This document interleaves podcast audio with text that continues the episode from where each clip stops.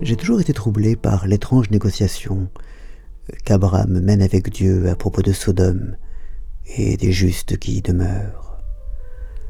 Si cinquante justes résidaient dans cette ville, la détruirais-tu malgré tout?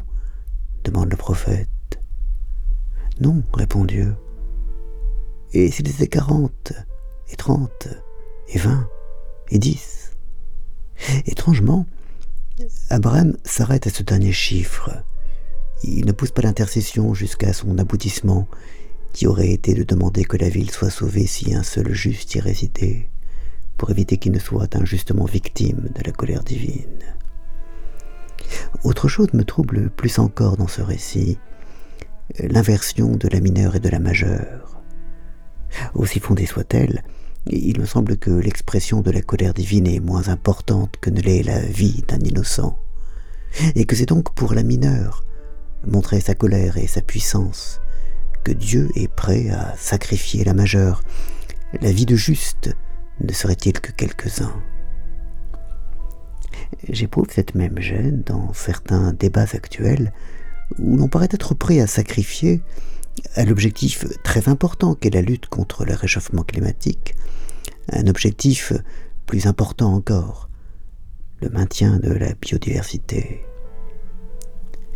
Si le réchauffement climatique doit être combattu, ce n'est en effet pas seulement parce qu'il accroît la température moyenne et fait monter les eaux, ce n'est pas seulement parce qu'il est gênant pour les humains, c'est parce que la fonte des glaces, l'extension des déserts, l'acidification des océans, modifient les milieux de façon si rapide que nulle espèce, même l'humaine, ne peut s'y adapter, et que ce phénomène, venant s'ajouter à la pollution agricole et industrielle, à l'artificialisation des sols et des espaces, au massacre et à la surexploitation de certains animaux, conduit à la destruction et à la disparition d'une grande partie des espèces animales, cette perte de diversité du vivant venant accélérer les changements les plus délétères.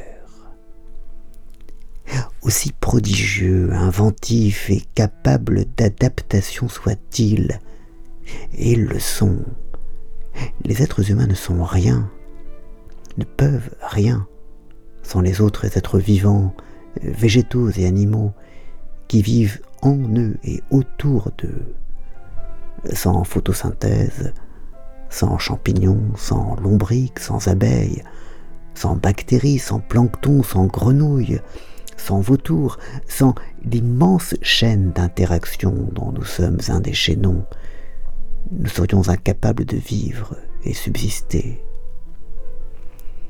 S'il est donc absolument nécessaire de lutter contre le réchauffement climatique, ça ne devrait être en aucun cas au prix d'une atteinte supplémentaire à la biodiversité, qui est déjà euh, largement et irrémédiablement dégradée.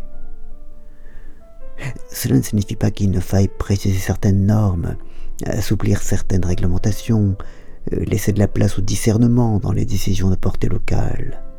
Mais dans son principe, et de façon générale, euh, considérer que la lutte contre le changement climatique pourrait ou devrait prévaloir sur la biodiversité serait probablement un fourvoiement, car on ne peut raisonnablement, à la mineure, sacrifier la majeure. Et sans doute y a-t-il, au-delà de cette justification finalement utilitariste, une raison plus profonde et plus fondamentale au respect de la biodiversité.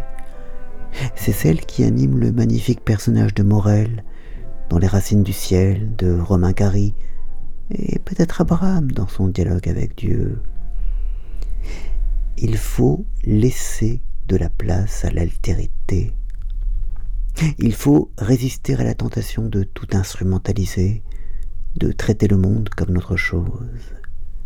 Il faut absolument que les hommes parviennent à préserver autre chose que ce qui leur sert, à faire des semelles ou des machines à coudre, qu'il laisse de la marge, une réserve, où il leur serait possible de se réfugier de temps en temps. C'est alors seulement que l'on pourra commencer à parler d'une civilisation. Une civilisation uniquement utilitaire ira toujours jusqu'au bout, c'est-à-dire jusqu'au camp de travail forcé. Il faut laisser de la marge.